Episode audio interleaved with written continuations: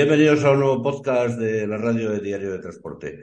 Hoy tenemos con nosotros como invitado a José Carlos López Jato, presidente de UPATRANS Bierzo y León, secretario técnico de FETRANSA, representante de FETRANSA en el CNTC y además es profesor de cursos de obtención y renovación de la Autorización Especial de Transporte, de Mercancías, de curso CAP, especialista en legislación y conducción y responsable de legislación y formación de UPATRANS en Castilla y León. Hola, José Carlos, ¿qué tal? Hola, buenas tardes. También está con nosotros eh, nuestro colaborador Nico Martín. Hola, Nico. Muy buenas tardes a todos. Bueno, José Carlos, una pregunta. ¿Por qué le gusta a la gente tampoco esto de la formación? Bueno, hay que... ¿Se hace complicada? No, no, ¿se hace complicada o no, o no es atractiva? Bueno, la formación tal y como está planteada, pues seguramente no será atractiva. Es decir, hay que reconocer que va a un colectivo que, que, que trabaja mucho, que está mucho tiempo fuera de casa, que la formación principalmente se da en fines de semana, cuando tenían que estar descansando. Entonces hay que reconocer que de entrada con ese planteamiento no es de extrañar que no resulte atractivo. Después, yo creo que la formación es muy redundante, es decir, que eh, la gente te lo dice y nosotros como profesores también. Es decir, eh, a los cinco años sí que han cambiado cosas, pero no han cambiado las suficientes como para que haya que hacer cursos tan, tan, tan extensos. Yo creo que debería de ser algo mucho más concreto, mucho más sintetizado para que realmente la gente saliera con la sensación que en este momento no sale, que las horas que invirtieron en en, en esa formación pues les ha, les ha merecido la pena. En fin, es un cúmulo de circunstancias que hace que de momento siga siendo una asignatura pendiente en cuanto a que el sector entienda que es importante. Lo mismo para que se dignifique que el propio sector, porque yo cuando hago las introducciones a los cursos eh, siempre digo que para que los sectores avancen, todas las partes, incluidos la parte trabajadora en este caso, pues tiene que estar formada, porque tienes que ser conocedor de cuáles son tus obligaciones y cuáles son tus derechos para a su vez poderlos exigir, al igual que las empresas tienen que ser conocedoras de cuáles son sus obligaciones y los derechos de sus trabajadores para que los puedan eh, ofertar sin mayores trámites. Entonces, entiendo que en ello estamos y que poco a poco, pues esto se irá adaptando. Nico. Sí que es verdad que, como ha dicho Jato, hay mucha redundancia. Entonces, cada cinco años eh, sacar prácticamente los mismos temas con muy pocas novedades o muchas veces ninguna, pues se hace un poco pesado. Luego también hay que tener en cuenta que es una obtención de un curso que tienes que sacar obligatoriamente para obtener una tarjeta que te debe de acompañar, porque sin ella no puedes trabajar. Te sientes obligado a ir, las circunstancias son las que son, la mayoría se dan en fines de semana, lo cual que te quita tu tiempo, no se compensa. Porque claro, también hay mucho, mucha parte del sector que es autónomo y también se ve obligado a ello. Mm, entonces, y también ocurre una cosa en este tipo de cursos que muchas veces la atención que se presta no es la necesaria y que cuando llegas a temas, por ejemplo, como el tacógrafo, se extiende en demasía. Eh, llevamos muchos años con estas formaciones ya. Hay mucha gente que sigue sin acabar de entender el funcionamiento y el manejo del tacógrafo, la normativa que es muy encorrosa y enfarragosa, pero básicamente si vas a lo básico no tienes mayor problema y ocupa mucho espacio en el tiempo el tema de tacógrafo. Entonces se hace muy complicado para los formadores. Yo en los cursos que ya he asistido, se hace muy complicado para los formadores salir de esos bucles de preguntas que no conducen a ningún lado. O conozco un agente o un policía o un guardia que me ha dicho, ¿no? Entonces en ese dimes y diretes pues se hace muy complicado y a veces se hace tediosa la, formación. Entonces sí que habría que cambiarlo. Yo también apostaría por reducir las horas de, eh, por ejemplo, del CAP en continuidad. Y, a lo mejor habría que, meter algo como, conducción eficiente, más que fueras a práctico con un, con un vehículo, ¿no? Que, muchas veces todo el mundo queremos ser eh, muy buenos profesionales delante del volante y de conocimiento de ese vehículo y del manejo, más que, que estas teorías que ya están un poco manidas. ¿Tú cómo lo ves, Jato? Pues coincido con, con Nico plenamente. Eh, hay una cuestión que es compleja. Hablar de un sector tan particular como es el transporte sin, sin haberlo vivido es una cosa complicada. Yo a veces cuando hablas con otros profesores dices, joder, es que sentarte ahí delante de la gente que viene enfadada mm, desde, digamos, desde un punto de vista que no es el del propio sector, porque para poder conectar con alguien que anda todo el día en un camión, que se levanta en ese camión, se acuesta en ese camión, que vive en ese camión, mm, sin haberlo vivido hay cosas que tampoco se pueden entender muy bien. Entonces, yo me consta que hay profesores que lo pasan muy mal porque lo intentan hacer de la mejor manera posible, pero no consiguen conectar porque es, es muy complejo. Yo siempre pongo el mismo ejemplo. Yo cuando empecé a trabajar, que empecé a andar con una máquina, pues eh, iba a un sitio y decía, oye, ¿me das trabajo? Y, ¿Pero tienes experiencia? Sí. ¿Dónde la cogiste? La mili. Pero claro, cuando me sentaba en el lado izquierdo, cuando me sentaba delante de los mandos de la pala, me decían, chaval, tú pocas veces has andado con una máquina y esto pasa muchas veces igual. El tacógrafo tiene, por hablar del tacógrafo, tiene una casuística tan amplia que es muy difícil eh, poderla explicar o poderla entender desde el punto de vista teórico, porque tienes que entender exactamente qué significa que una persona se levantó a las 3 de la mañana, que a las 7 paró a desayunar, que a las 10 llegó a su destino, porque es un mundo completamente, completamente particular. Entonces, a veces a los alumnos pues todo eso, quien se lo está explicando le resulta ajeno. Es decir, dicen, este hombre lo está intentando y, y, pero no lo está consiguiendo. Hay dos tipos de profesores, los hay que ya no se meten en líos y directamente, bueno, pues no dan las materias y hay que reconocerlo. Y hay otros que quizás se meten en jardines que no deberían de meterse, porque yo a veces me hacen consultas y, y después, ¿quién te dijo esto? Me lo dijeron en el CAP.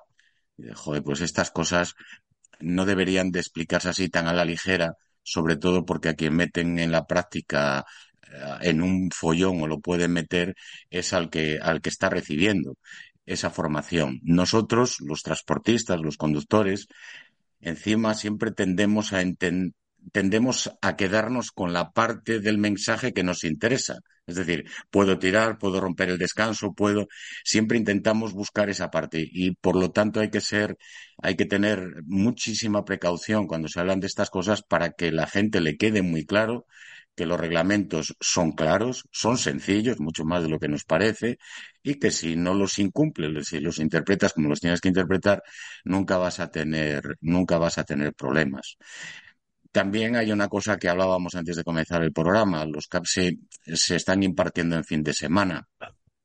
Yo les digo a la gente y no se lo creen, yo les explicas, pues mira, cuando yo empecé en el año 85, entender, hacerle entender al dueño de un camión que un chofer tenía que dormir ocho horas era poco menos que imposible.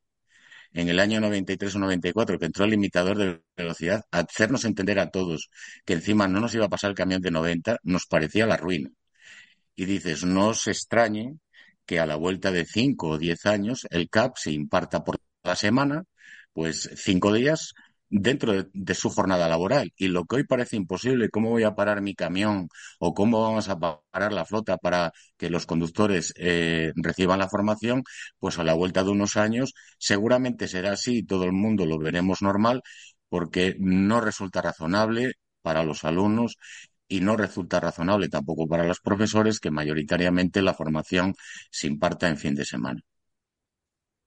¿Y por qué, por qué en la mayoría de las empresas eh, el curso CAP se les impone, se les imparte en, fines de semana en lugar de y, en lugar de, de tenerlo en un horario normal de trabajo, en las horas de trabajo de la semana y no en el fin de semana, que es cuando descansan? Bueno, la respuesta es sencilla, es decir, el tamaño de el tamaño medio de empresa en España es de 4,3 vehículos por empresa mm, y hay que reconocer que algunas empresas son muy grandes como la de Nico y promedian, sube mucho el promedio.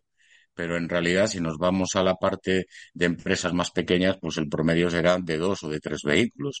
Es decir, si tú tienes que parar dos vehículos porque dos conductores te tienen que ir al CAP, pues esa semana el 66% de su flota ha estado parada. Es como si una flota de mil camiones, 660 tienen que parar para que a su conductor les imparta el CAP. Entonces, tiene mucho que ver con, con el tamaño de empresa y la capacidad de hacer compatible las obligaciones de que los conductores reciban formación con las obligaciones del servicio y, sobre todo que los vehículos no pueden parar porque tienen que afrontar una serie de costes y porcentualmente el ejemplo está, está bien puesto.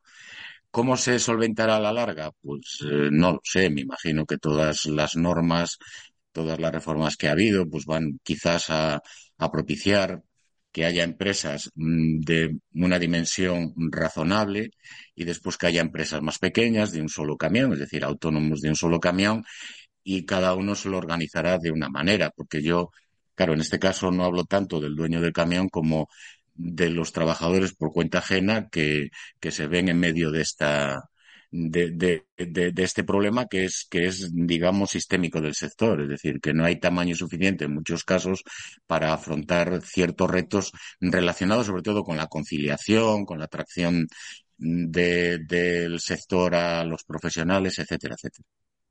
¿Y habría, habría alguna manera de hacer los cursos del CAP, por ejemplo, más atractivos para que no tuvieran esa tan mala fama que tienen entre los conductores, de que es una pérdida de tiempo, de que no sirve para nada, etc. Eh, eso es decir, depende mucho de, de quien lo imparte, depende mucho de cómo se comunique lo que allí vas a decir, depende mucho de, mm, de ser capaz de transmitir que eso en cierta manera es importante. De todas formas, insisto, yo creo que los cursos se deberían de dar por la semana, que deberían de tener una parte práctica, porque hablar en la teoría pues de cómo se estima una mercancía, hablar en la teoría de cómo se hace una conducción racional, pues por muchos números que eches allí, si eres capaz de echarlos, pues tampoco vas a, ir mucho más allá.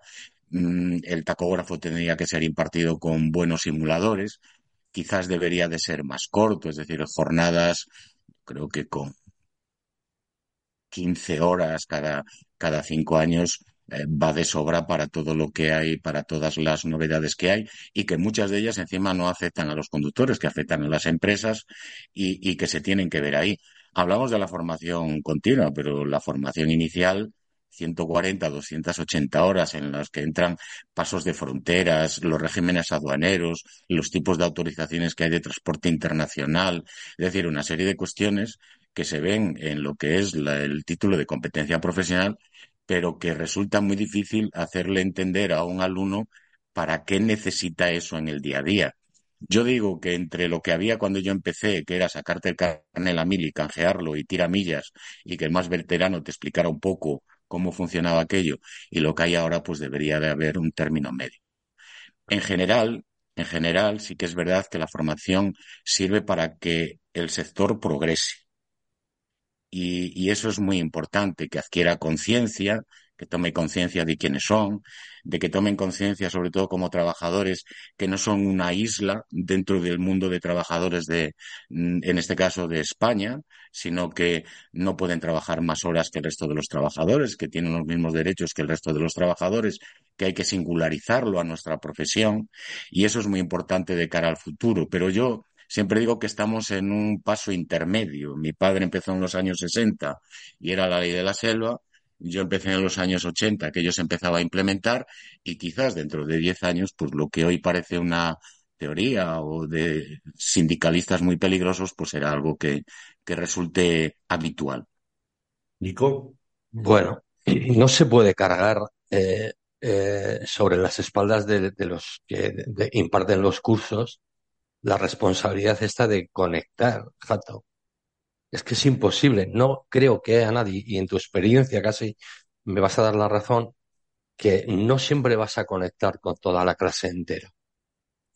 Porque ahí hay un, un tema que es fundamental, que es la actitud con la que tú te presentas a ese curso, tú como alumno, ¿vale? Y la implicación que tú tienes con la empresa, que no tienes por qué ser cuando digo implicación no quiere decir que seas un pelota del jefe, ni del encargado ni de nadie, sino la implicación de tu profesionalidad, de lo que tú quieres aprender de nuevo, porque tú llegas allí sabiendo mucho, pero te, un, buen formador te puede dar la vuelta a todos los conceptos que tú has tenido hasta ahora, ¿no? Y como muy bien ha dicho Jato, la estiva hoy es algo que a lo mejor no se le está dando la importancia y la tiene. El tacógrafo puede ser eh, problemático, lo es siempre, porque al lado tuyo puede ver alguien que se dedica a la venta ambulante con un vehículo pesado y necesita el CAP, por ejemplo, si es un asalariado, para manejar el... Yo los he tenido y realmente cuando, por ejemplo, empiezas a hablar de ejemplos de en transporte internacional o tal, claro, no tienen ni idea, porque ellos es lo básico, lo básico para el día a día, para el funcionamiento día a día, como el que trabaja siete horas y media, ocho horas, de lunes a viernes, toda la complejidad de la normativa de tiempos de conducción y descanso, pues realmente le interesa solo lo básico, lo básico. Y muchas veces ahí hay gente que entra en esa complejidad, que es lo que dice Jato, que se mete a lo mejor en, en camisas de once varas y no, y no tiene que entrar porque se alarga mucho y se hace muy tedioso. Y a lo mejor la formación, eh, la inicial, sí que se podía plantear un grado de formación profesional no sé, no sé cuánto tiempo, dos años, y en el que se dé todo eso, y además vengas, salgas con carnet, con la capacitación, con una cualificación ya teórica, con cierta práctica que puedas hacer en las empresas, y luego cada uno que vaya o como conductor profesional por cuenta ajena, o que decida entrar eh, como emprendedor y, y, y haga, no sé, unos meses más o lo que sea, para ya tener esa, esa preparación, ¿no? Y no entrar en un mundo que todavía tiene restos de, de, salvajismo, ¿no? Por lo menos a nivel de competencia y de uso y manejo de, de, algunos aspectos en el sector.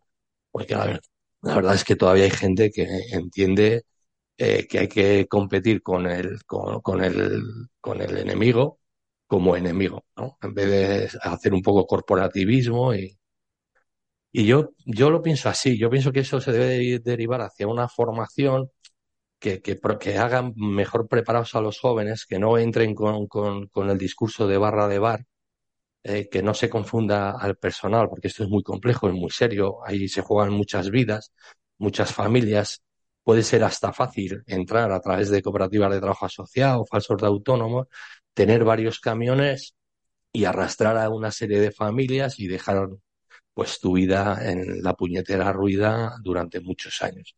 Y por eso hay que profesionalizar más, hay que formar más, yo estoy de acuerdo. Yo siempre me presento con una actitud positiva y de aprendizaje, porque siempre algo acabas aprendiendo con el que tienes enfrente, ¿no? Pero sí que hay que decirlo que hay clases donde algunos alumnos los tienes que parar los pies porque es un, constante interrumpir, es un constante bostezar, es preguntar a ver cuándo hacemos un descanso. Muchas veces eh, habría que hacer una selección. Lo que pasa es que es obligatorio tener esa documentación en regla y, y se hace muy penoso, la verdad. Sí. Lo que pasa, claro, tiene razón. Yo, es decir, yo con todos los respetos hacia los profesores porque me parece que todos tienen muchísimo mérito. Mm, simplemente creo, creo que mm, hablar del sector del transporte es muy complicado porque es un sector muy, muy, muy particular, donde tienes el comedor al lado del puesto de trabajo y tienes la habitación detrás de tu puesto de trabajo, te lavas por la mañana, sobre todo los que hacen ruta o transporte internacional y eso pues quizás es como entrar en una mina, solo puedes sentir lo que siente un minero si entras en una mina, si no mm, puedes hablar en el plano teórico pero no en el práctico. Yo siempre creí, creí que la formación iba a caer más en manos de, la gente del sector, pero por lo que sea, pues no, no lo ha entendido así. Muy poca gente del sector se ha orientado hacia, hacia la formación de sus propios, de sus propios compañeros, pero yo creo que sí que supone un plus a la hora de, de impartir la formación. En lo que tú me planteas, claro, yo, por ejemplo, pues evidentemente un señor que llegó el sábado eh, o el viernes a última hora, que el sábado tiene que ir siete horas, el domingo tiene que ir siete horas y a, continuación marcharse para Alemania otra vez, pues desde luego no te lo vas a encontrar con la mejor actitud, mires por donde lo mires. Pero claro, a nosotros nos, yo entiendo que este hombre Es decir, eh, no, no, no, está en, la en las mejores de las, de las situaciones. Es nuestra obligación como profesores ver cómo afrontamos esa, cómo afrontamos eso, por lo menos para hacerle más llevadero, hacerle más llevadero a esas siete horas, esas las horas que sean que va, que va, que vais a tener que compartir juntos y que no salga con la sensación de que aquello no le ha merecido la pena. Eh, Claro, eh, yo fui a clase, igual que tú, igual que hemos ido todos, y, yo fui un alumno inaguantable. Es decir, pues era un tocahuevos, ¿no? Y, y hoy dices, joder, macho, pobre profesor, pero también al mismo tiempo te das cuenta que a veces, pues bueno, era una manera de intentar llamar la atención, pero cuando alguien realmente te hacía caso y, e intentaba entenderte, pues al final aquello era mucho más, era, era mucho más sencillo, ¿sabes? ¿Qué pasa, Jato? Que muchas veces el ejemplo que puedas poner o la cuestión que puedas plantear al, al, al, que está dando la, impartiendo la clase, muchas veces ese es mi ejemplo y a lo mejor no estoy dando todo, todo, todo lo que tenía que decir o lo estoy diciendo base en mi creencia de cómo debería de ser porque te puede parecer injusto. Entonces, y si empezamos con el mí y con el yo, eso se hace eterno, eso pasa. Eh, lo de los alumnos toca huevos, muchas veces pensamos que vamos muy bien preparados y nos acaban sorprendiendo. ¿Vale? Y para esto, bueno, yo, yo entiendo que la gente eh, no se lea las normas. Escoja lo básico o que alguien se lo explique de alguna manera que más o menos lo entienda, porque cuando tú coges un reglamento de más, la verdad que hasta que llegas al meollo de la cuestión, entre motivaciones, eh, definiciones y todo esto, pues te acabas aburriendo. Pero eh, lo de la formación, mm, que, el, que el, que la imparte tenga que hacerla atractiva o entretenida, se hace muy complicado, por lo que tú has dicho, llegas enfadado. Lo que sí que tengo claro es que tenemos interiorizado es que es una pérdida de tiempo y un sacacuartos. Aunque vayas por la tripartita y a ti no te cueste un duro. Y además, la empresa te incentive por ir a la formación el, el, sentimiento que tenemos interiorizado respecto, por ejemplo, a la formación CAP es una pérdida de tiempo y eso se debe de reformar y yo creo que cuanto antes mejor. Y en el tema inicial, no lo sé, yo si queremos atraer a gente joven, quizá había que buscarles una salida profesional con un grado de dos años y enseñarles todo esto. Habrá gente que lo deje, como dejan la carrera de abogados, y habrá gente que, le motive y le guste, ¿no? Pero hay que buscar la fórmula de hacerla atractiva. Y para hacerla atractiva, también ahí se implican mucho a las empresas y a las administraciones, porque hay que poner una serie de condiciones que vayan igualando a estos trabajadores con el resto de trabajadores. Eh, muchas veces trabajamos más porque nos dan más dinero. No es solución a medio plazo siquiera. Te acabas quemando. Acabas siendo un trabajador quemado. Hay que buscar el equilibrio entre la conciliación y, los salarios y las jornadas de trabajo. Y en ese trabajo, en ese, en ese aspecto se tiene que trabajar y se tiene que trabajar mucho. Cuenta mucho la dimensión de las empresas. En España es buscar ese equilibrio es casi imposible. Ya veremos a ver qué derroteros toma esto, ¿no? Porque el, discurso va un, un, poco porque las empresas sean más grandes y tengan más dimensión o esta compra de algunos grupos a, hacia empresas. Ya veremos a ver cómo va, pero va a ser cuestión de años. Y el problema que, es, que nos planteamos nosotros aquí a los colaboradores en Diario de Transporte es si hay un punto de no retorno a, la hora ya de, de, de, hacer atractiva a, la profesión, para, para adquirir nuevos talentos, como decimos ahora, ¿no? Hacia, tanto para conductor como dentro de las oficinas, gestores de tráfico y, eh, recursos humanos y todo esto, más que nada por, por, por, por la peculiaridad que tiene este sector. yo, yo, perdona, no sé, Julio, perdona. Sí, sí, sí, Adelante. No, yo te iba a comentar, o iba a comentar que hablábamos de la redundancia. Yo, por ejemplo, veo que hay muchísima formación teórica. La formación teórica es más barata, es decir, la práctica es más compleja. Hay muchísima formación redundante, es decir, están los certificados de profesionalidad, están que en la práctica después no te sirven para absolutamente nada, porque sigues necesitando lo básico, que es un permiso de conducir y un certificado de aptitud profesional. Pero muchas de estas formaciones no, no conllevan ninguna de las dos cosas. Después, Mm, volviendo a la formación laboral, resulta que vienes a un certificado de profesionalidad que lleva prácticas en empresas, pero resulta que los alumnos no pueden hacer prácticas en vehículos de carretera porque eh, la norma no lo permite. Eso es un absurdo. Entonces, el alumno, el alumno tiene la sensación que lo único que le han hablado es de la teoría de algo, pero que no lo ha podido contrastar con la práctica. Y, eso es muy importante. Yo pongo un ejemplo. Yo me tenía por un buen conductor y me tengo por, por un buen conductor, pero aprendí a conducir de manera racional cuando hice un curso en conducción, de conducción racional y me dijeron conduce de esta manera y conduce de esta otra. Aprendí a hacer frenadas con ABS cuando hice un curso de conducciones en situaciones extremas y es decir, es cuando realmente le ves qué sentido tiene y para qué sirve aquello que te están, que te están enseñando en, en un aula. Yo no creo, es decir, mm, la formación que en general se necesita para ser un conductor, un conductor bueno, pues tiene un, tiene un componente teórico, en materia social, en conducción racional, en una serie de cuestiones muy concretas que tampoco necesitan de tantas horas y tiene un componente práctico que es coger un vehículo y llevar aquello a, llevar aquello a la práctica. Esto para una persona que se pretende poner en el mercado, en el mercado laboral. Y después, la formación continua, pues el sentido que tiene es, de alguna forma, que a la gente se le informe de cuáles son los últimos cambios que esto, que esto, que esto ha tenido. Em, no debería de ser tan complicado el, el conseguir que la gente entendiera que eso es importante, que entendiera que le mereció la pena invertir una serie de sus horas, pero claro, no de sus horas de asueto, sino de sus horas de trabajo y que las empresas entendieran esto también. Yo creo que estamos, estamos en la mitad del camino, es decir, hay que venir. Mm, yo siempre pongo el mismo ejemplo que quizás pueda servir. Yo soy hijo, Julio, mm, eh, que lo hemos invitado a alguna jornada.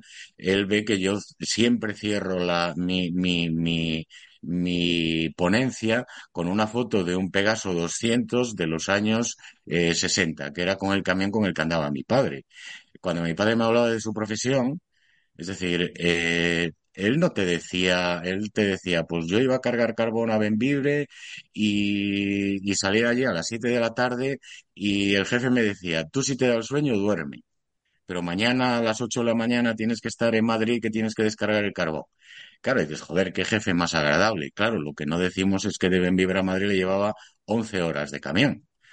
Claro, él no me lo contaba como algo que le pareciera una cosa extraña, era el sector que había. Dice, ¿cuándo dormías? Bueno, pues cuando me daba el sueño, eh, paraba, eh, ponía los manos en, los brazos encima del volante, dormía un poquito para que se me durmieran los brazos y podía tirar.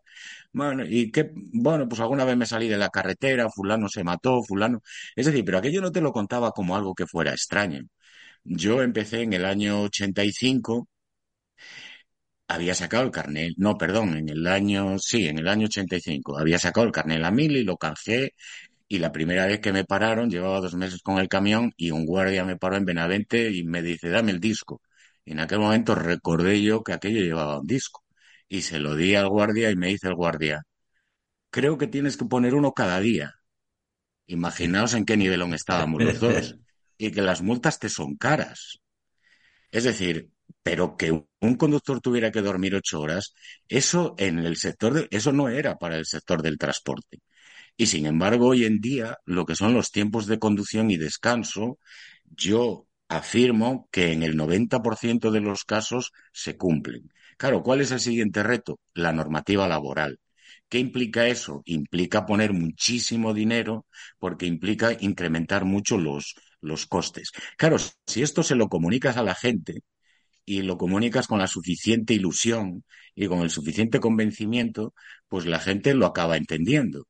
Pero si no los no lo das comunicado porque no lo que yo no quiero cargar contra el sector que imparte la formación simplemente que o lo has vivido o es muy complicado muy complicado hablar con ello pero yo lo que quiero decir es que estamos en la mitad de un trayecto que va a acabar dando un sector mucho más civilizado.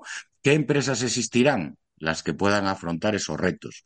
Yo soy autónomo y tampoco le tengo miedo a esos retos. Quizá me tengo que quedar con mi camión solo y aspirar a vivir de eso. Yo no le tendría miedo a eso, pero desde luego quien va a imponer eso no somos las empresas, sino que es el sector. Y en la medida en que el sector lo demande, nosotros vamos a tener que darle respuesta como empresas a esas demandas. Y por lo tanto, yo, mi visión de futuro siempre es optimista, no, nunca es pesimista. Hay una cosa, Jato, y es que ahora el sector ya no solo hace transporte, ya no es solo arrastra carga, sino que da multitud de servicios y es muy complicado que las pequeñas empresas puedan dar los servicios que dan las grandes, ¿no? Y luego esta hiperatomización, ¿no? Que decían el otro día de cómo está el sector en, España hace muy complejo, pues, que haya operadores sin un solo camión que se nutra de autónomos o de microempresas y luego haya estas superestructuras multinacionales que son capaces de aglutinar multitud de servicios y, de ofrecer a los clientes algo que, que, el pequeño no puede ofrecer, ¿no? Y entonces asuma esa, esa situación de, de, ser un autónomo con un solo camión y ya está, ¿no?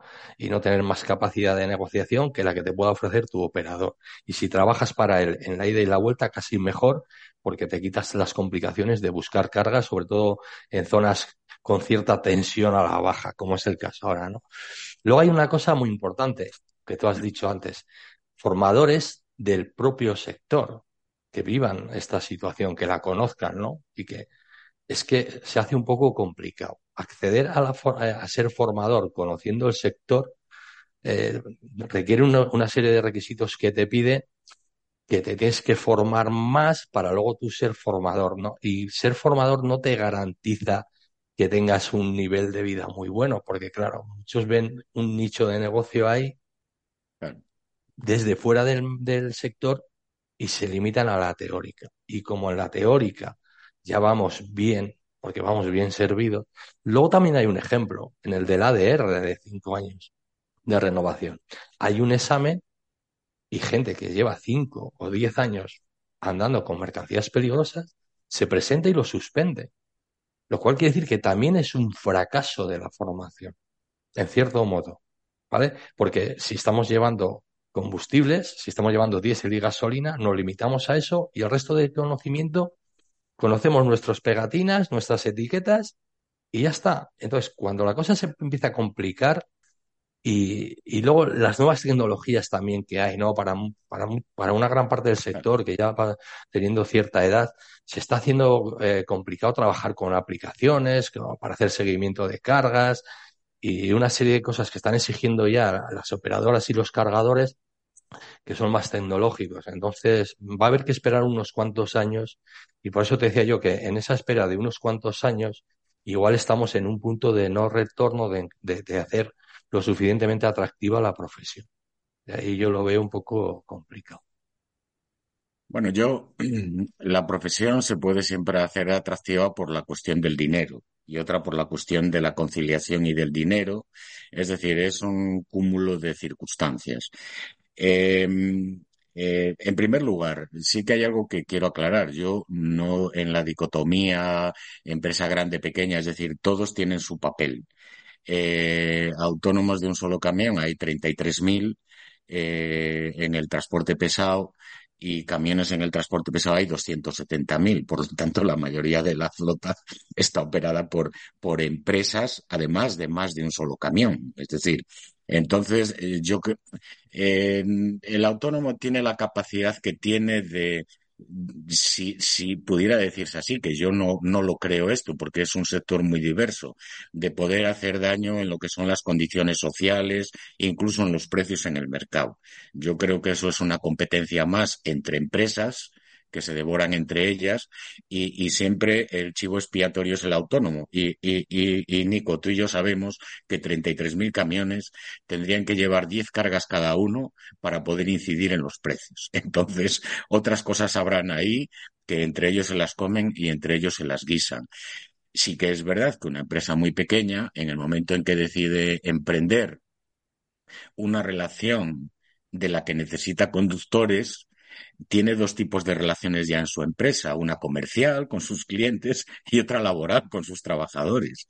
Y claro, eh, eso hay que tenerlo presente porque las relaciones laborales son sagradas, están muy reguladas y por supuesto han de respetarse.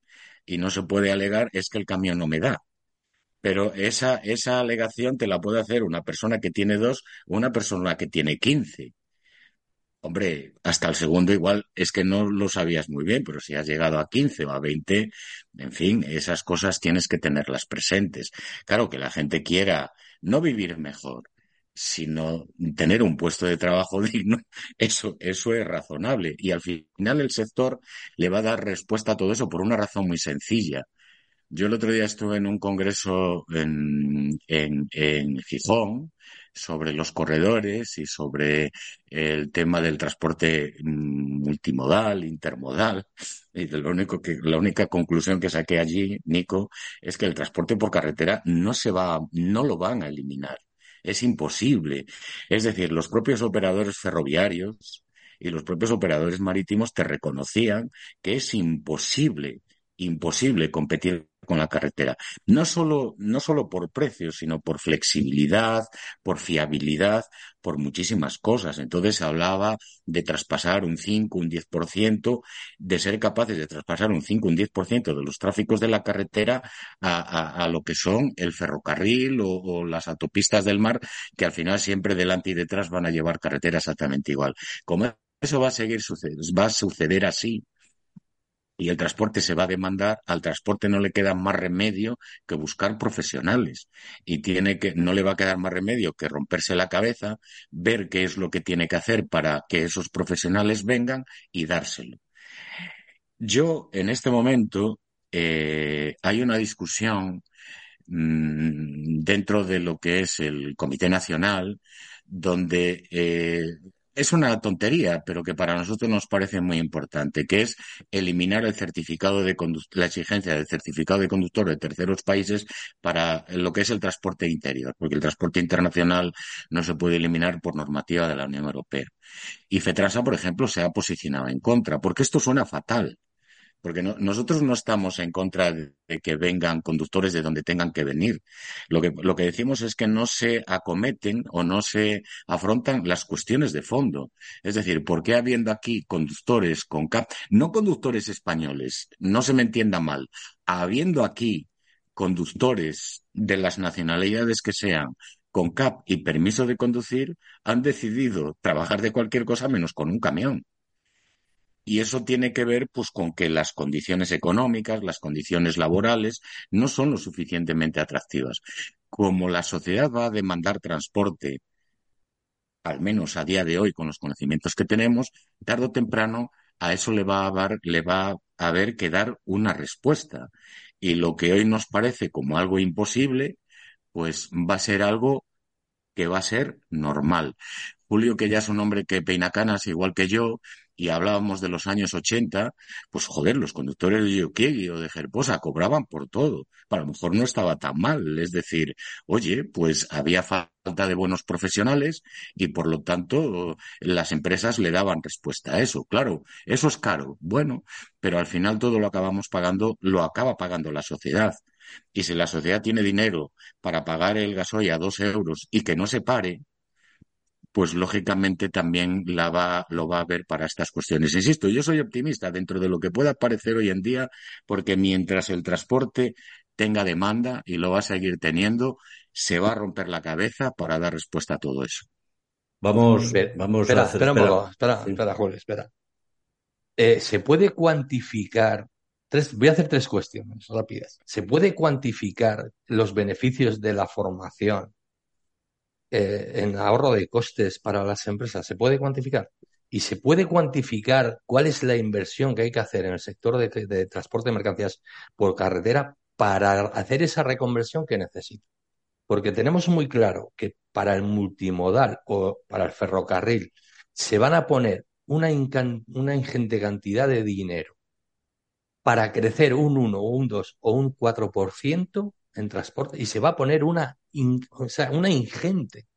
Sin embargo, ¿cuánto están dispuestos las administraciones y, y, la Comisión Europea a poner para hacer esa transformación que haga más atractivo el sector del transporte por carretera? Y además, ejecutar políticas fiscales que equiparen unos países con otros, que haya un control y que se puedan hacer eh, alianzas entre empresas para intentar que los conductores vuelvan a casa sin tener que pasar eh, más de 15 días o, no pasar más de 8 días fuera de casa o 7 días, ¿no? Que podría hacer, ¿no? Por, por, por un trabajo por relevos, haciendo alianzas con empresas en terceros países en rutas que tenemos más o menos casi todos ya controlados, porque tecnológicamente ya a nivel de control de rutas somos la hostia. Y luego, lo último que has comentado, cuando se plantea en Alemania esta subida de los peajes con el CO2 más otros que va a encarecer desde el 1 de diciembre, lo que dicen las asociaciones alemanas es que eso se va a, a, tras, a, a trasladar todo al consumidor final, que ellos lo van a pagar lo que les pida el gobierno alemán, pero que todo eso se va a trasladar en una cadena de costes hacia el cargador, hacia el cliente y, a, y, luego al consumidor final. Sin embargo, en España parece que asumimos en el transporte que lo vamos a pagar nosotros y de ahí no va a pasar. Y hay un lenguaje tan negativo. ¿vale? Hay que decir las cosas claras. Sí, señor. Nosotros lo vamos a pagar. ¿Nos van a poner ustedes tasa en las autovías? Lo vamos a pagar. Pero todos estos costes se van a trasladar y al final lo pagamos la sociedad en, en, cuando consumimos. Pero aquí el lenguaje en el sector del transporte en España es que cada vez que el Estado a través de impuestos o de tasas o por los costes que sean, incremento de los precios del combustible, lo que sea, parece que se queda en el transportista y sobre todo en el transportista final. ¿Por qué no se dan las cosas claras, los discursos claros, como hay que decirlos? Tenemos que respetar las normativas laborales y hacer más atractiva esta sociedad y para ello tenemos que incrementar salarios, igualar las condiciones entre unos y otros más o menos en función de la zona, tenemos que pagar sus horas extras, que tengan conciliación, lo cual quiere decir que tenemos que tener una mayor estructura, una mayor responsabilidad y esto lo tiene que pagar el consumidor final al fin. Y el consumidor final se va a quejar, pero lo va a pagar. Y esto no se está haciendo en España. Y se debe de hacer. Y se debe de empezar a hacer por el respeto a los trabajadores que están montados en sus camiones. Que estamos hablando que son en torno a 230.000 o como hay mucha conducción en el equipo, que eso es un tema de que un día habrá que plantearse, porque eso es una violación de todos los derechos de los trabajadores, tener eh, a dos conductores montados 20 horas en un camión y nueve solo conduciendo, me parece de una total ilógica.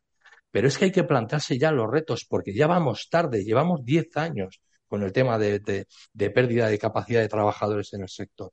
Y las, las flotas siguen creciendo, lo cual quiere decir que hay una incongruencia. Crecen en campaña y se paran en las campas cuando, va, cuando hay tensión en el mercado. Entonces, o se busca una estrategia y unas alianzas y desde el comité estáis ahí vosotros metidos y tenéis cierta responsabilidad para darle marcha a esto, para darle marcha, porque si no va a haber un agotamiento de la gente, porque la gente no quiere cambiar de empresa e ir a otro lado. O no, no, la gente quiere abandonar, y eso es lo triste, abandonar el sector. Respondes luego, vamos a hacer una, una pequeña pausa.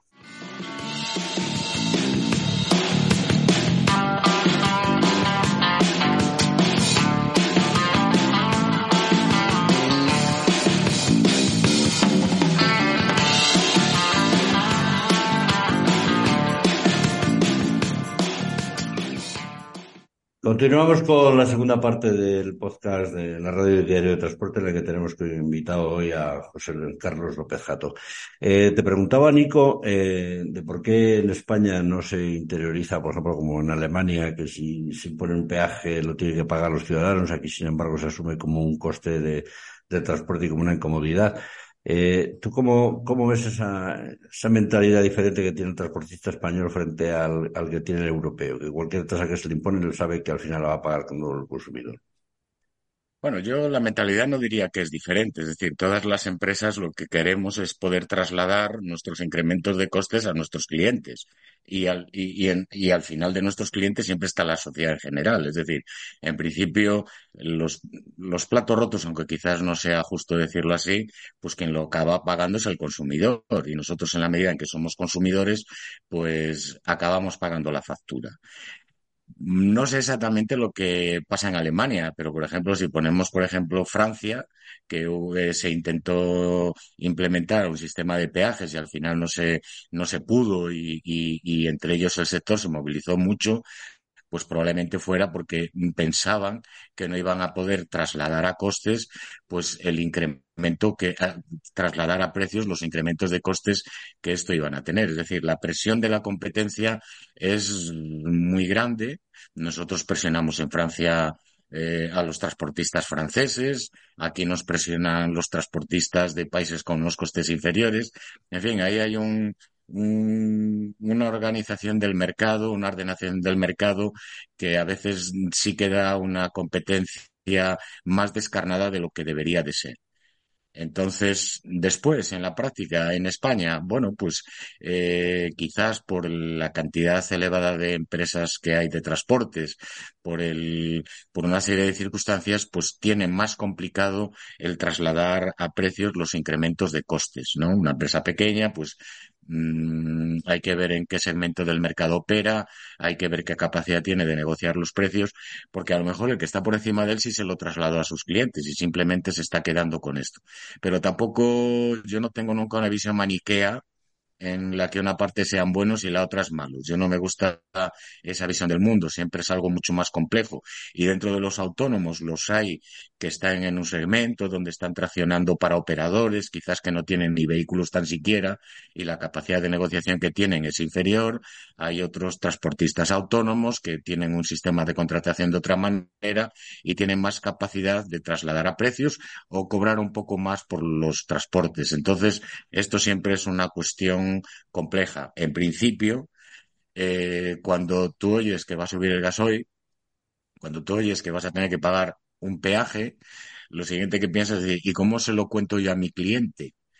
Y ponerle el cascabel al gato, pues siempre resulta muy, muy complejo. Al final, al final, siempre, tarde o temprano, vas a acabar trasladándolo por una razón. O bien tenías margen para asumirlo tú, o bien vas a tener que trasladarlo porque si no, tienes que cerrar. Hay un principio básico en cualquier negocio. Si gastas más de lo que ingresas, tienes los días contados. Y por lo tanto, tienes que procurar, si que, la cosa, para que la cosa te vaya bien, ingresar algo más de lo que gastas para tener un beneficio.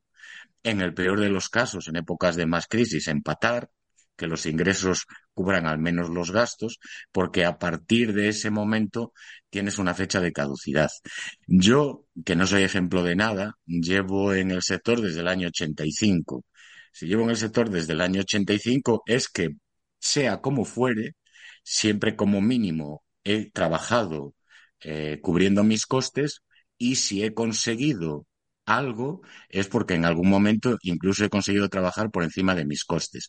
Quiero decir que este siempre es un, es un problema complejo. Después habrá que analizar cómo cubrir los costes, si fue a base de trabajar mucho, sin respetar los tiempos de conducción y descanso, si fue porque negoció unos buenos precios, vale, porque en realidad hay que ver cómo después las empresas se hacen para, para poder cubrir, cubrir los costes.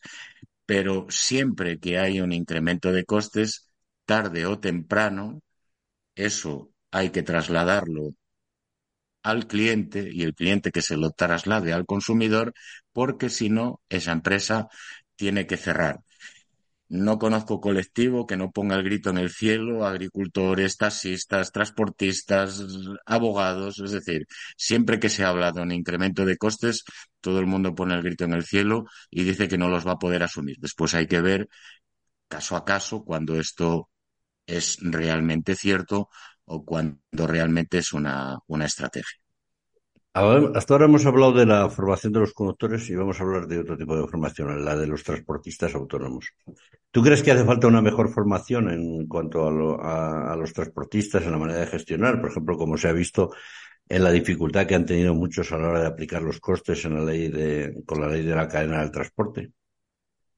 Bueno, eh, la formación que reciben los empresarios del transporte no está singularizada. Hay una formación para transportistas autónomos y hay otra formación para transportistas de 500 camiones. Hay un título de competencia profesional y se supone que quien ha obtenido ese título pues tiene los conocimientos suficientes para desenvolverse en el sector a veces el tener los conocimientos y no tienes la capacidad de, implementar lo que sabes porque las circunstancias no te lo permiten, da igual, lo único que te puede llevar es a frustración, porque si tienes los costes de uno y eres consciente que, deberías de circular a uno o a uno diez y porque el mercado está configurado de otra manera no puedes, pues realmente no te sirve de nada tener esos conocimientos.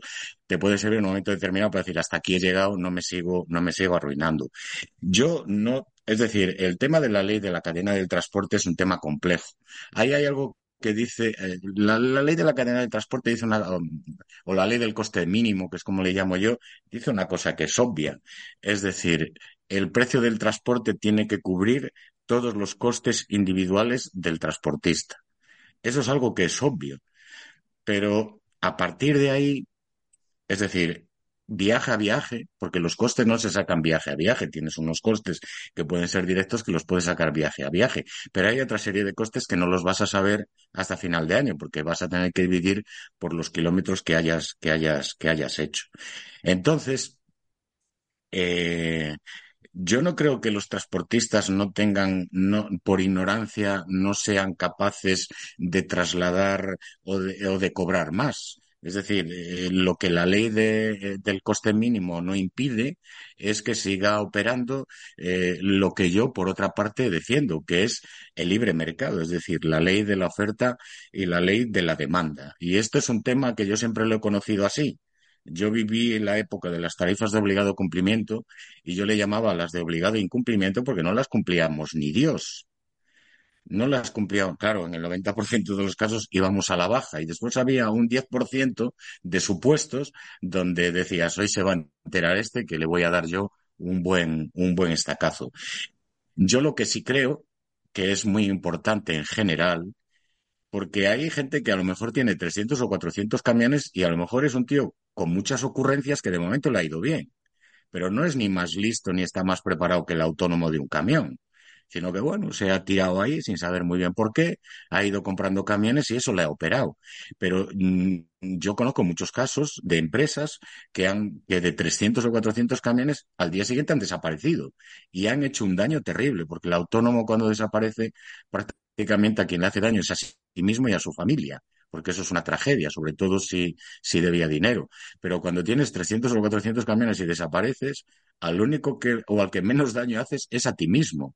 A quienes haces daño a los conductores, a quien, a los proveedores, es decir, a todos los acabados en ores les has hecho un daño terrible. Entonces yo no, no compro el discurso este de eh, tengo mucha flota, soy un empresario preparado, tengo un camión, soy un empresario no preparado. Y no creo que los, que los transportistas autónomos en general mm, carezcan de preparación. A veces lo que carecen es de la posibilidad de poder negociar o tienen un, medio, un miedo atávico a negociar. Es decir, a decirle al cliente, oye, me tienes que pagar un poco más, ¿no? Yo siempre pongo un ejemplo que es muy simpático, pero es verdad. Yo, yo soy de la época de las discotecas. ¿Sabes cuál es la única chica que no bailó conmigo? A la que no le dije a ver si quería bailar. El resto, unas me decían que sí y otras me decían que no. Pero aquí hay un miedo siempre a, a decirle a tu cliente de buenas maneras, a tu cliente, a tu operador, porque esto es un tema muy complejo, me tienes que pagar más. Sí que es verdad que hay una parte del sector que accedió sin estar lo suficientemente preparado porque hubo una época donde el título de competencia profesional era un mero, un mero trámite o simplemente le pedías a otro que te lo dejara y ya está. Es decir, eso era más bien un requisito que no ninguna otra cosa. Había mucha diferencia entre comunidades autónomas. Yo, por ejemplo, en Castilla y León pues el, el, nivel de exigencia era muy alto. Julio, tú eres de aquí, de Castilla y León, y yo que mmm, daba cursos de competencia profesional, el nivel de suspensos que había en Castilla y León era del 92 o el 93%. Otra cosa es que tú dabas un curso, tenías ocho tíos y seis te aprobara. Pero en general era un nivel muy alto. Sin embargo, había otras comunidades que no las citaré, donde yo vi exámenes que vamos, que mis alumnos a, la, a la tercera semana de clase ya eran capaces de, de, aprobar. Claro, eso daba el poner en el sector un empresario, porque los transportistas autónomos somos empresarios, no somos una clase ahí aparte, un híbrido entre un trabajador, somos empresarios desde el punto de vista legal que no tenían, que no estaban lo suficientemente preparados para afrontar la complejidad del sector. Porque, joder, es que yo para un solo camión bueno, tú te has metido en esto y las mismas reglas hay para el que tiene uno solo y tienen que ser así que para el que tiene 300. Todos tenemos que conocerlas y tenemos que respetarlas. Entonces, a la pregunta, Julio, yo más bien diría que es más que falta de preparación, que en algunos casos sí, es la posibilidad realmente de tener capacidad de negociar o no. Esto tiene que ver con la organización, en qué segmento, en qué nicho del transporte te muevas, pues te va a ir o tienes más posibilidades que si te mueves en, en, en otros segmentos o en otros nichos. Nico. No, yo en este aspecto lo que sí que veo es que el sector tiene que ser de especializaciones, porque es tan variada la actividad que hay, y entonces tú cuando eres bueno en una cosa, pues ahí trabajar en ello y ser bueno, ser muy bueno. Es más, ser el mejor porque la competencia viene apretando. Y hay empresas que están fallando en su nicho y a lo mejor quieren cambiar, entran en el tuyo porque ves que se funciona y te van a presionar. Entonces es una cuestión de ser muy bueno en lo que haces, de no tener todos los huevos en la misma cesta, pero sí tener diversificado y sobre todo una parte de lo que tú tienes ser muy bueno para afianzar a tu cliente. Eso es así. Y hay mucha gente en el mundo del, traccionismo que hoy engancha una góndola, mañana una plataforma, pasado una bañera, no tiene un sitio muy definido donde se quieran quedar, porque parece ser que te tiene que gustar, y muchas veces a lo mejor no te tiene por qué gustar, pero sí que eres muy bueno en eso y ahí ganas dinero. Y como eres una empresa y tu el principio es ganar dinero, y si tienes mayor beneficio y mayor rentabilidad, mejor. Eso yo lo tengo clarísimo. Entonces hay mucha gente que va picando en muchos sitios y al final acaba cansado y acaba cerrando. Un autónomo, una tragedia familiar. Pero estos que juegan a, crecer, a crecer además eh, en una dimensión que les sobrepasa y querer ser, gestionarlo todo desde ahí, a lo mejor no es así. Llegar a 300 o más de 300, queriendo ser tú el que maneje todo, pues quizás sea un error. Igual hay que rodearse de un buen equipo de gestión De grandes profesionales que lo hay, que saben bien de números, que son muy buenos orientadores para que tú tengas éxito en, en esa empresa. Y a lo mejor crecer pensando que tú solo eres capaz de sostenerlo, llega un momento que tienes tal nivel de contratación, de asalariados, de problemas, de incidencias, de accidentes, lo que sea, que eso te puede superar. Y por eso, una vez que empiezas a crecer con cierta dimensión, pues te tienes que rodear de buenos colaboradores y de un equipo de gestión pues que sea muy, que sea muy bueno. No basarlo en tú, tu mujer, tus hijos y un sobrino. A lo mejor hay que buscar fuera eh, un buen gestor, un buen gerente, unos buenos administrativos, ¿vale? Y, y unos buenos comerciales. Y como esto cuesta dinero, al final hay que poner en valor los servicios que da el sector del transporte en cualquier parte del mundo, vamos. Claro, yo, hablando un poco de la preparación, yo recuerdo cuando yo empecé que los más mayores me decían, el, tras, el viaje siempre tiene que tener tres tercios. Un tercio para el gasoil, un tercio para el camión y un tercio para casa. Es decir, y establecían que el coste de combustible no podía ser más del 33% del importe del transporte. Era gente que no tenía preparación ninguna, pero sí que tenía una ligera idea de cómo tenía que funcionar ese negocio y tenía un criterio a la hora de poder contratar. Y no había ningún tipo de, no había ningún tipo de preparación detrás. Después, yo lo que digo en la diversidad, los segmentos, los nichos, nosotros aquí en Patrans, Bierzo y León somos 270 socios. Habrá una flota cercana a los mil camiones, pero yo no diría que más del 10% opera traccionando para, para, para empresas logísticas. Es decir, el 90% tiene salidas, o sea, contrata al menos las salidas de manera directa con el cliente, porque hay que reconocer que el que tiene dinero es el usuario, es el cliente final. Y por lo tanto, lo que tiene que aspirar el transportista en general es a ese mercado. Claro, yo a veces se lo digo a la gente, joder, pues si de, no sé, de Acerinos aquí en Ponferrada salen 100 camiones, lo que no le puedes decir es que al jefe de tráfico de Acerinos busque el 100 tíos. Tienes que decirle tú, oye, yo te pongo ahí 100 camiones, no te preocupes que el servicio te lo voy a dar, van a ir al fin del mundo si es necesario, a este precio. Porque nosotros lo que queremos es que nos llame el tío cuando a nosotros nos interesa. Y que ¿qué te voy a decir a ti, Nico? Si bastantes líos tienes tú ya, como para encima tener que negociar con 100 tíos los 100 precios. Y ese es el gran reto que tiene el sector de los autónomos. ¿Cómo hace para darle respuesta a una empresa que necesita transporte?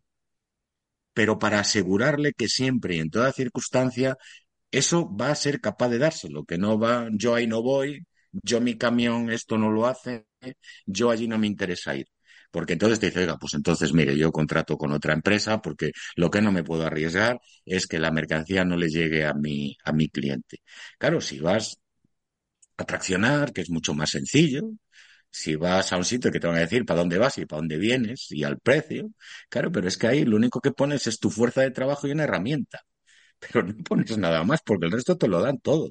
Y por lo tanto, como es mucho más sencillo, es más fácil que mucha gente lo haga y por lo tanto tienes mucha menos capacidad de poder decir, aquí estoy yo, aquí estoy yo, ¿no? Eh, dice, bueno, pues aquí estás tú, pero como tú, hay 100 porque esto lo hace gente. Yo siempre digo lo mismo, tendríamos que ser capaces, yo como transportista, yo qué sé, pues en el año 91 fui a Rumanía con ayuda humanitaria, nadie quería ir. Nadie quería ir, me pagaron la hostia de dinero por ir allí, pero claro, es que eh, tienes que ser capaz de hacer algo que la gente no quiera hacer, ¿no? Hacerlo mejor que el que esté dispuesto a hacerlo y a partir de decir, a partir de ahí decir, pero me tienes que pagar. Claro, porque si no lo hace cualquiera. Yo, en este tema, para terminar, es que muchas veces ese traccionista o ese colaborador que, que, realmente lo único que pone es la fuerza de trabajo y la herramienta, al final es un trabajador eh, low cost, por decirlo de alguna manera. ¿Vale? Le sigue siendo. Entonces, el día que se vaya equilibrando para, para un operador, ¿eh? O para una gran empresa que tiene colaboradores traccionando o, o autónomos con el conjunto completo. El día que esos costes se igualen a los de un asalariado, casi que preferirán tener camiones propios y conductores asalariados. Por esto que has dicho tú, porque tú le mandas y va, y ya está. Y un tío con un camión solo, en un momento dado, te dice, allí no voy. Porque mira, porque se estropea mucho las ruedas, por lo que sea. Por Entonces, es por eso un poco lo que tenemos esta dicotomía que dices tú. Y sí, hay veces que un autónomo en ciertas condiciones es un trabajador locos para, para, para grandes empresas. Correcto. Y si vas por una cooperativa de trabajo asociado, low, low cost. Low, low cost. Veces, porque ya no puedes decir ni tan sí, porque no eres ni el dueño del camión, tan siquiera. Entonces, mm, doble o triple degradación. Yo, oye, que yo no tengo nada, yo he trabajado durante muchos años siempre con el conjunto completo para grandes operadoras, pero nunca tuve, eran otras épocas donde el transportista, donde había mucha demanda de transportistas, sobre todo en el internacional, y digamos que no cargaban sobre ti. Es decir, que era el cliente quien pagaba eso porque prestabas un buen servicio, había mucha demanda y no, no había muchos problemas para que, para que esto, esto fuera así. Esa es una organización del sector de los autónomos, es decir, él tiene que pensar si quiere ser él solo o quiere aliarse con otros autónomos, pero para dar un servicio, para darle una respuesta al mercado, no para que nadie diga por decreto cuánto tiene que cobrar, que ese es otro debate diferente. Es la, es la complejidad. No, lo que tú has comentado, que una empresa ya no quiere negociar con 100 autónomos, sino que quiere que le pongas un servicio de transporte. Entonces, eh, parte del futuro puede venir por esa asociación, pero es que muchas veces el autónomo es un ente independiente que no se quiere asociar porque quiere llevar su gestión independientemente, autónomamente, y hace que se haga más complejo. Porque hoy por ahí hay muchas grandes firmas que ya no quieren dar trabajo al autónomo.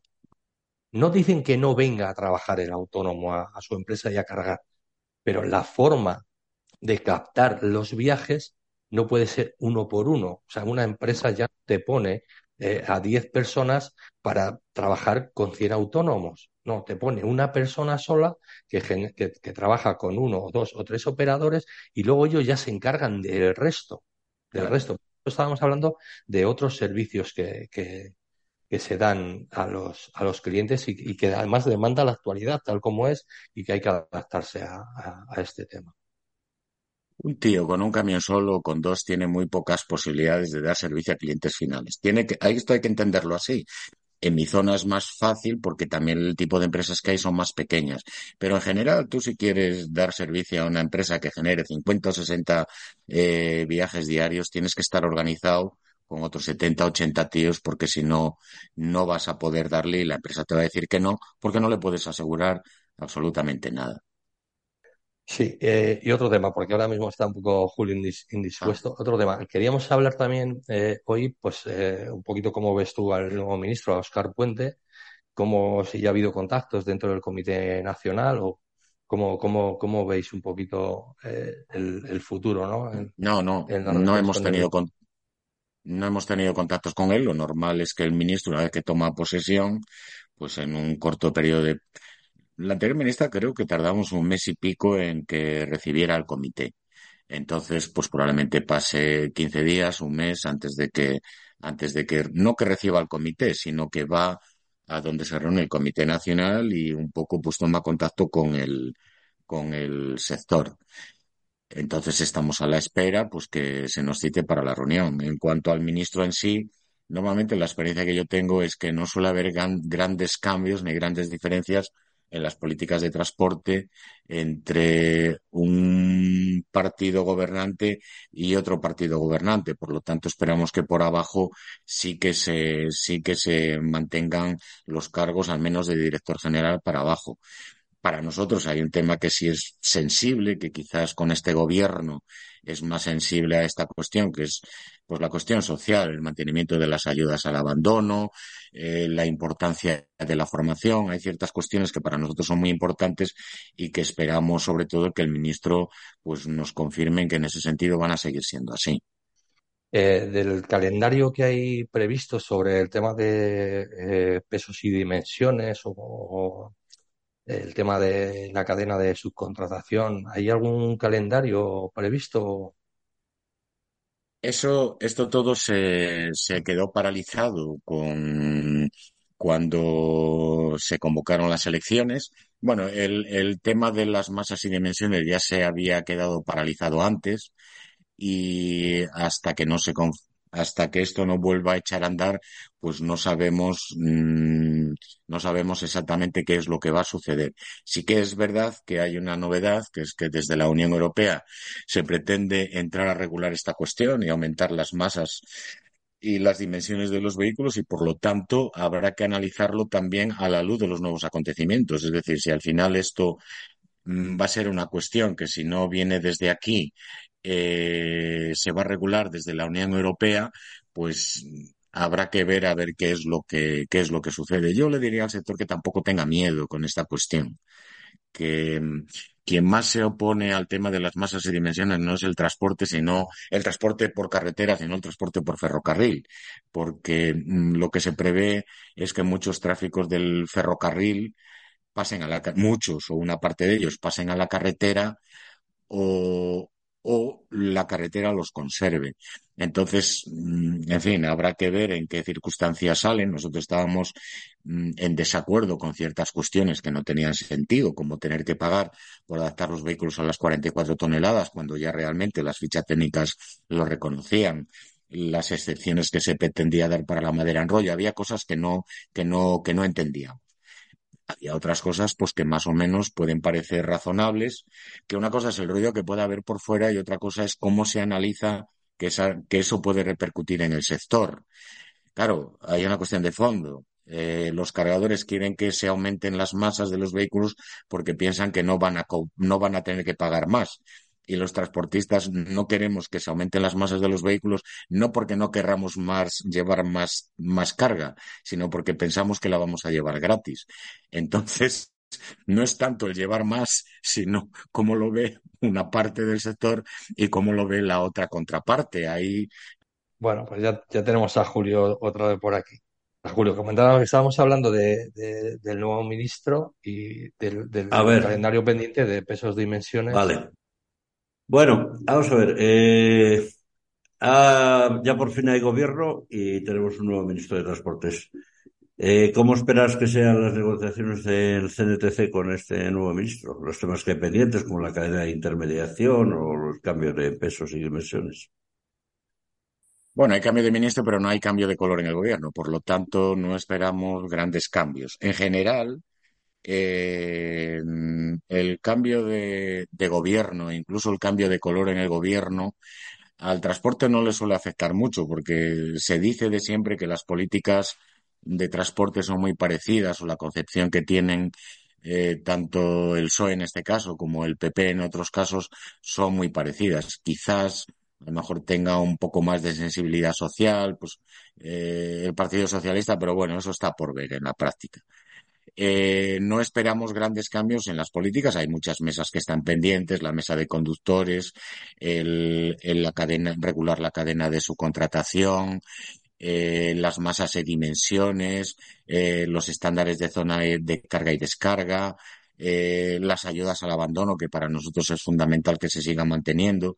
Es decir, no esperamos grandes cambios, pero no esperamos ver al ministro antes de primeros de año, porque siempre suele suceder así. Es decir, al transporte no antes de un mes o mes y pico, pues eh, suele ser recibido por el, por el ministro de turno. ¿Tú crees que habrá una ampliación de los 20 céntimos en el descuento del combustible o no? Pues no lo creo, es decir, no es fácil. Tenemos la esperanza de que se mantenga algún tipo de, bonificación.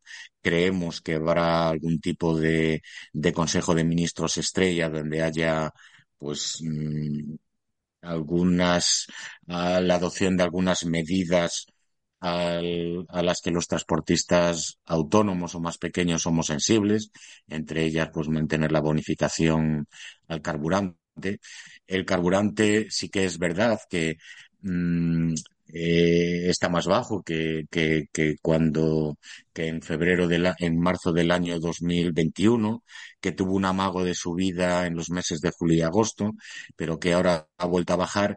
Y claro, con unos precios del carburante a la baja es muy difícil presionar para que se mantengan los 20 céntimos. Tenemos esperanzas de que se mantenga alguna bonificación y de hecho la Unión Europea ha dicho o que entiende que aún no han, aún siguen persistiendo las causas que motivaron en, en su momento este tipo de bonificaciones y por lo tanto que las permitiría de cara al año que viene. Pero bueno, 20 céntimos o 10 céntimos es una cuestión aleatoria, es decir, habrá que ver a cómo está el combustible para ver hasta dónde se puede presionar. Vamos con ya otro tema para ir terminando. Eh, la implantación del nuevo tacógrafo, el tacógrafo inteligente, el Smart 2, que tenía que haber sido en, en agosto, no al final, por falta de, por falta de aparatos. Eh, en toda Europa se ha, se ha ampliado la instalación hasta el 31 de diciembre. ¿Tú crees que este nuevo tacógrafo producirá un mayor control sobre, sobre todo sobre el cabotaje y sobre las ilegalidades en el transporte? Sí, con rotundidad, sí, sí. De hecho, el sector tiene cifradas muchas esperanzas para el control de los fraudes que hay en este momento en el tacógrafo inteligente de segunda generación. Es decir, la vuelta a casa del conductor se puede controlar mucho mejor, la vuelta a casa del vehículo se puede controlar mucho mejor, el transporte de cabotaje se puede controlar mucho mejor, eh, las cuestiones sociales se pueden controlar mucho mejor, porque no hay que olvidar que en enero del año 2025, si no recuerdo mal, entran, entran a control los últimos 50 los últimos 56 días más el día en curso. y por lo tanto nosotros tenemos muchas esperanzas que el tacógrafo inteligente de segunda generación contribuya a mejorar las condiciones del sector, evitando sobre todo lo que se llama la competencia desleal. Muy bien, Jato. ¿Alguna cosa más que quieras comentar? Bueno, nada, oye, dar, darte las gracias a ti, dar las gracias a, a, todos tus oyentes que no dejan de ser mis compañeros. Yo me gustaría siempre dejar un mensaje optimista, es decir, yo tengo un compañero que tú lo conoces también, que se llama Gonzalo, que me dice, Jato, los autónomos nos tiran contra una pared lisa y nos agarramos.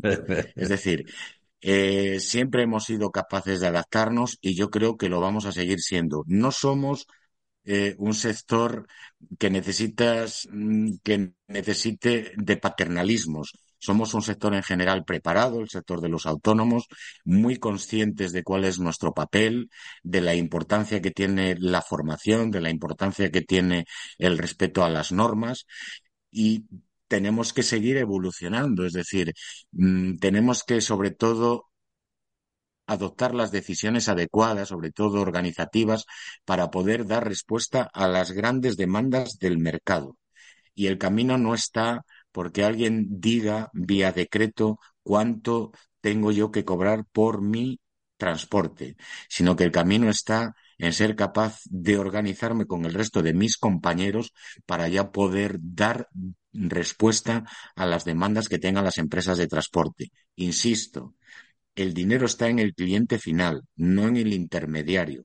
Pero para llegar al cliente final, tenemos que ser capaces de dar respuesta a sus necesidades. Y si no, no van a contar con nosotros ni a un precio ni al otro. Muy bien, José Carlos López Jato, pues date las gracias, dar las gracias a Nico que se ha tenido que ir antes de que acabáramos el programa y como siempre, pues eso, eh, sabes que tienes a tu disposición los podcasts, la radio diario de transporte y diario de transporte para cualquier, para cualquier tema. Agradecerte la disponibilidad y la amabilidad y las explicaciones y lo bien que te explicas todo lo, cuando, siempre que te, te lo pedimos. Así que muchas gracias. Gracias a vosotros. Hasta aquí el programa de hoy.